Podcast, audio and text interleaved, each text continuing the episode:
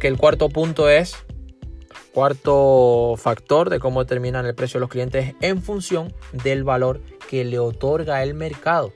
Siempre volvemos a lo mismo. Podréis escuchar ahí fuera eh, vendedores de humo. Podréis escuchar ahí fuera miles de teorías. Podréis escuchar...